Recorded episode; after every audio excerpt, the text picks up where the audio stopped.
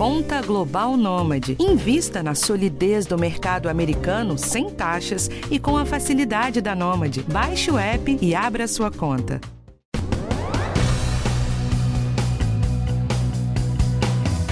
Atriz Larissa Manuela disse em uma publicação nas redes sociais recentemente que recebeu o diagnóstico de síndrome do ovário policístico. Ela postou o seguinte, abre aspas, através de um ultrassom detalhado, eu descobri que além de endometriose, eu tenho também ovário policístico. O diagnóstico positivo assusta e confesso dar uma desestabilizada. Não é fácil ser mulher. Fecha aspas. Pois é, a síndrome do ovário policístico é relativamente comum nas mulheres em idade reprodutiva. Aí, entre 6 a 16% podem sofrer com essa condição. Hoje em dia, a síndrome não é mais vista apenas como uma doença ginecológica, mas sim metabólica, sabia? Ou seja, o foco do tratamento não é apenas o sistema reprodutor, mas o organismo como um todo. Sobretudo, as mulheres obesas precisam prestar atenção aos desequilíbrios que essa síndrome pode causar, como riscos para doenças cardiovasculares e diabetes.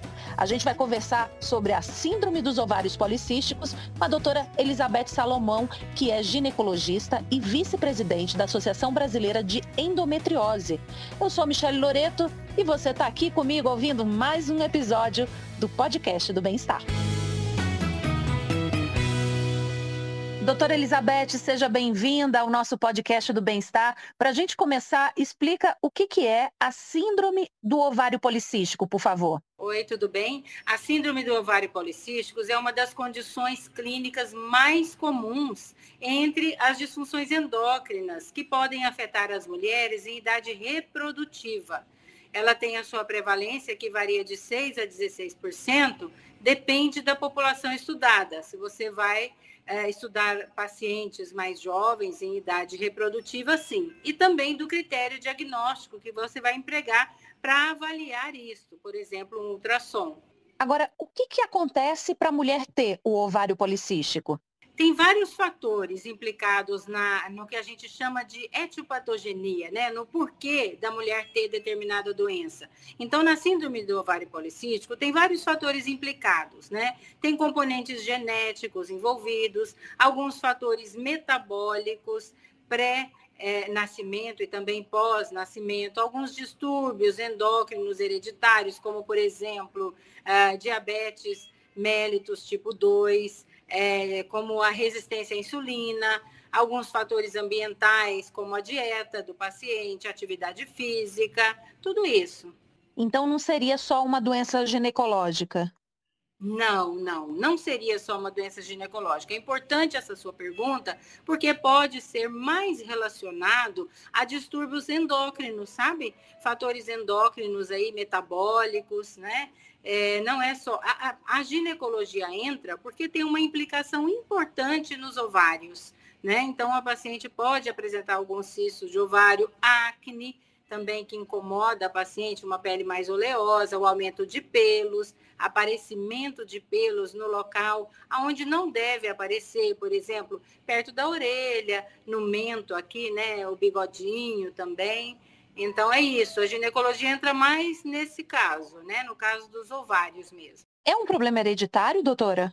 Pode ser, pode ter causas, né? Alguns problemas genéticos, né? O paciente pode ter algum problema genético envolvido, né? Uh, por exemplo, uh, se eu tenho aí pais uh, com resistência à insulina, com diabetes, né? Alguns fatores assim, eu já tenho que ficar de olho naquela adolescente para o seu período menstrual, para o período menstrual dela, né? Se vai antecipar, se não vai antecipar uh, se ela está desenvolvendo com aumento de peso, às vezes o aparecimento de pelos. Então, é, é uma alteração assim que a gente precisa ficar de olho nos pais. Às vezes eu tenho uma sobrinha que tem algum. Ah, minha sobrinha teve resistência à insulina, minha sobrinha teve aí aumento de pelos é, inadequado, menstruou muito cedo. Então é bom a gente ficar ligado em relação a esta paciente, que pode ser que ela apresente também. No caso, se a mãe já teve ovário policístico, a filha também tem maior chance de ter ovário policístico? Pode apresentar, sim. Principalmente, a gente tem que relacionar também com a idade que a mãe entrou, é, é, menstruou a primeira vez. São algumas doenças, o ovário policístico, o mioma uterino, a endometriose, são algumas doenças que a mulher apresenta, a mãe, né? É, a filha pode sim vir a desenvolver. Então, pode ser sim. E quais são os sintomas? Como é que a mulher pode desconfiar, doutora Elizabeth, que ela tem é, a síndrome do ovário policístico? Geralmente é, aparecem, começa a mudar um pouco as características da pele. Ela começa a ficar com a pele oleosa, às vezes queda de cabelo, às vezes o aparecimento de acne, o aumento de peso, o aumento de pelos. Isso tudo chama a atenção da paciente. São, geralmente são os primeiros sintomas. E aí ela busca o ginecologista, ou às vezes ela vai direto no dermatologista, se é a primeira, o primeiro sinal for a acne, ela, ou a queda de cabelo, ela procura primeiro um dermatologista. Às vezes o aumento de peso aparece primeiro, aí ela já vai para um endocrinologista. E o ginecologista, quando ela pode, assim, por um achado ocasional de um cisto ovariano, ou a mãe fala: Olha, filha, eu tinha cisto de ovário, eu tive ovário policístico, vou levar você no ginecologista. Então, as queixas primeiros principais são essas. A menstruação também pode ficar irregular ou parar de menstruar? Ah, ela pode cursar com alteração, às vezes com amenorreia, com ausência de menstruação. Por exemplo, ah, ela já está lá com 14 anos e não, não menstruou ainda. Né? A gente chama isso de, às vezes, as, as, mulheres anovuladoras, né? Então, às vezes, ela pode ter uma alteração, sim, na menstruação, com a, a ausência da menstruação na época certa, né? É, cursa também com hiperandrogenismo. O que, que é isso? O androgênio é o hormônio masculino, né? É, então, ele aumenta, faz um hiper androgenismo é um, um, aumento dos hormônios masculinos. Aí, por isso, desenvolve esse caráter de, às vezes, o aparecimento de pelo, às vezes, acne, e atrapalha aí, a menstruação pode atrasar um pouquinho, pode cursar com uma, alguma irregularidade. A característica principal é essa. Doutora, é, é interessante porque eu tive a síndrome do ovário policístico três vezes na minha adolescência, com 15, com 19, depois com 23 anos. E eu me lembro bem que o sintoma naquela época que eu tinha era acne, mas não era no rosto, era nas costas e também na parte do colo.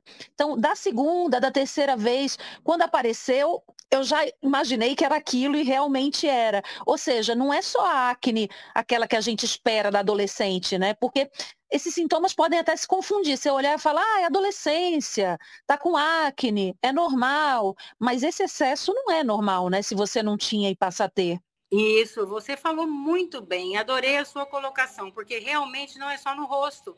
Aparece no colo, às vezes no queixo, né?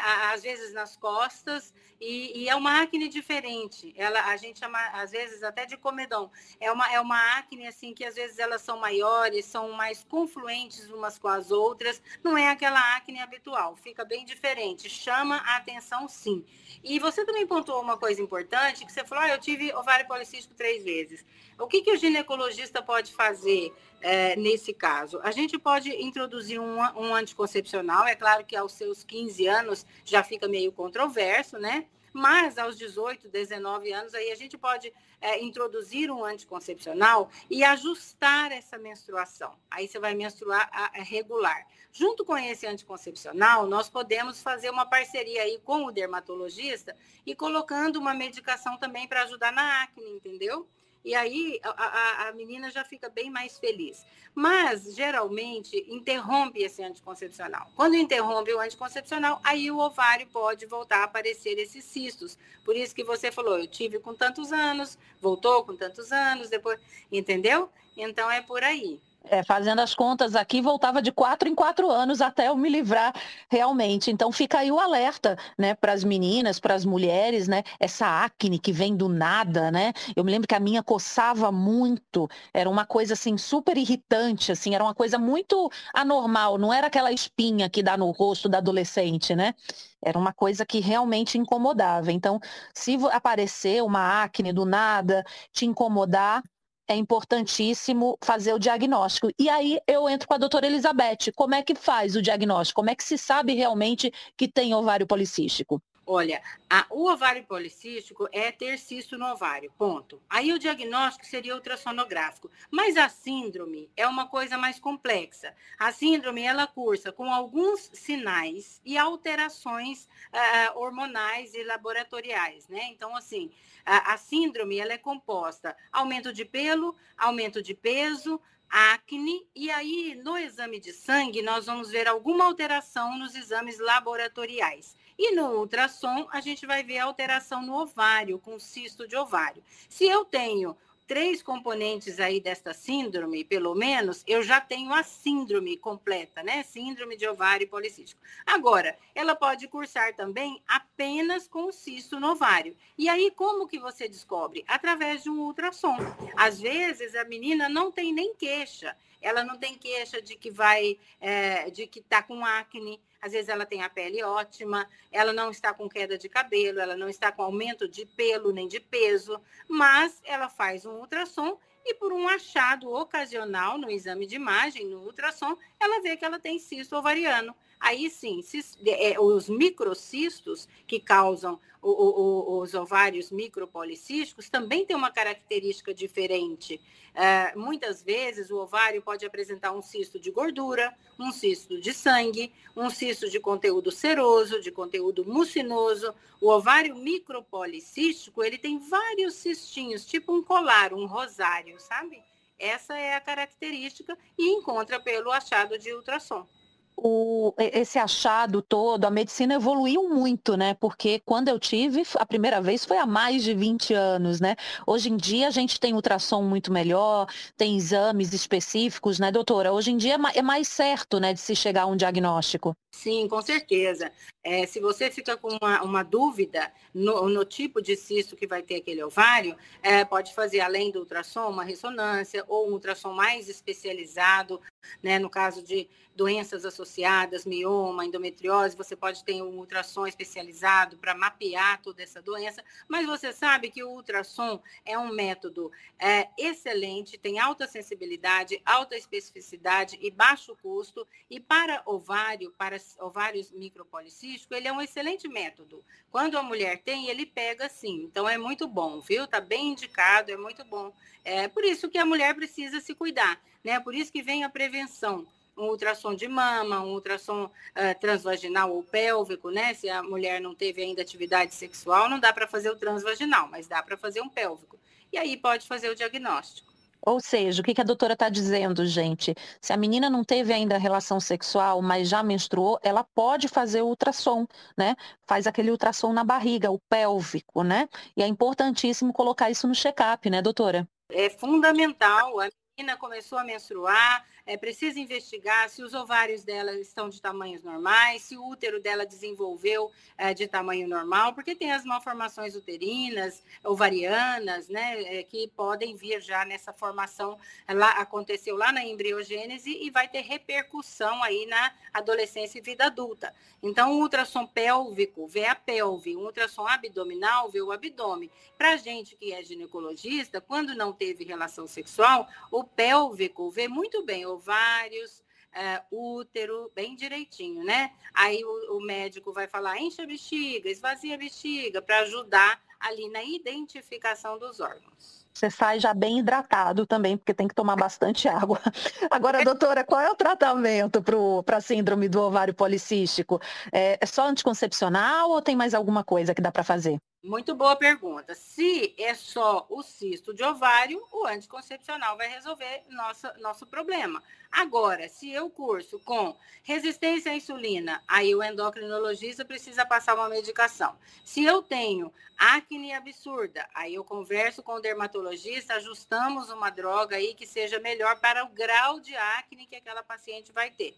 Tem o aumento de pelos, aí precisamos também entrar com uma medicação específica. Ou seja, o tratamento vai ser de acordo com a patologia que a gente diagnosticou. Se eu tenho a síndrome completa, eu tenho, posso ter mais de um sinal e sintoma que eu preciso tratar. Se eu tenho só o ovário policístico, eu posso controlar isso apenas com anticoncepcional, é, às vezes com uma outra medicação para ajudar na acne, é, ajudar, às vezes, na retenção hídrica, né? Então, vai depender daquele caso que eu diagnostiquei, entendeu? Agora, por exemplo, quando a, a mulher começa a tomar o anticoncepcional para tra tratar o ovário policístico, essa questão da acne, do pelo, pelo, pelo menos dá uma parada? Para de ter mais acne? Para de ter mais pelo? Lá no começo a gente conversou que uma das causas era o hiperandrogenismo, ou seja, o aumento do hormônio masculino ali. Então, se eu usar um anticoncepcional que tem uma ação de progesterona, do hormônio que ele vai ter, é uma ação antiandrogênica, vai ajudar bastante. Ele vai resolver também um pouquinho do pelo, a acne, né? Então, eu preciso escolher o anticoncepcional correto. Quando tem síndrome de ovário risco, tem algumas drogas aí que são específicas, que vai me ajudar. E aí o ginecologista vai escolher, vai falar, olha, para você o melhor é esse e aí vai seguir. Às vezes vai reter um pouquinho de líquido, ele associa uma outra droga para não inchar tanto, não aumentar, assim, a meu paciente não ficar descontente, e vai fazendo um ajuste, né? Cada paciente é uma, cada problema é um. Então, o importante é escolher o anticoncepcional correto, que tenha progesterona adequada, específica para ajudar nesse tratamento. E quem vai escolher esse anticoncepcional correto, gente, é sempre o médico. Nunca vá tomar o anticoncepcional da sua vizinha, da sua irmã, da sua amiga, né?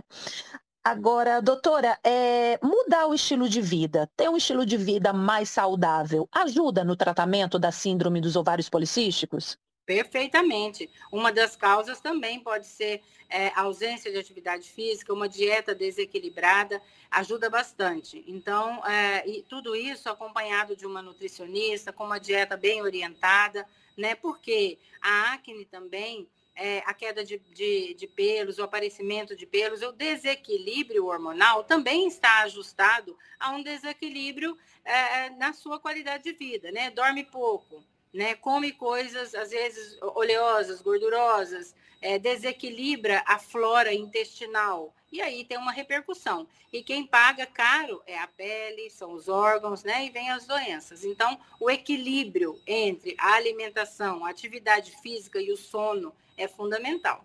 A mulher que está com ovário policístico, ela pode engravidar?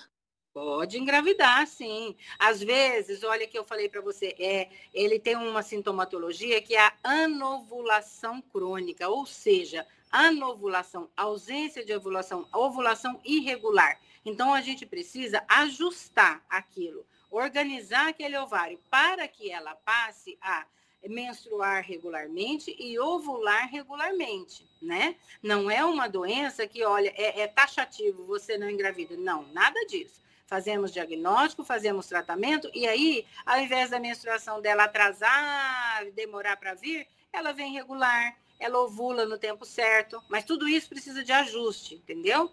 Aí sim, a paciente vai passar a ovular regularmente, é, menstruar regularmente, e a gente vai chegar aí no sucesso da gestação.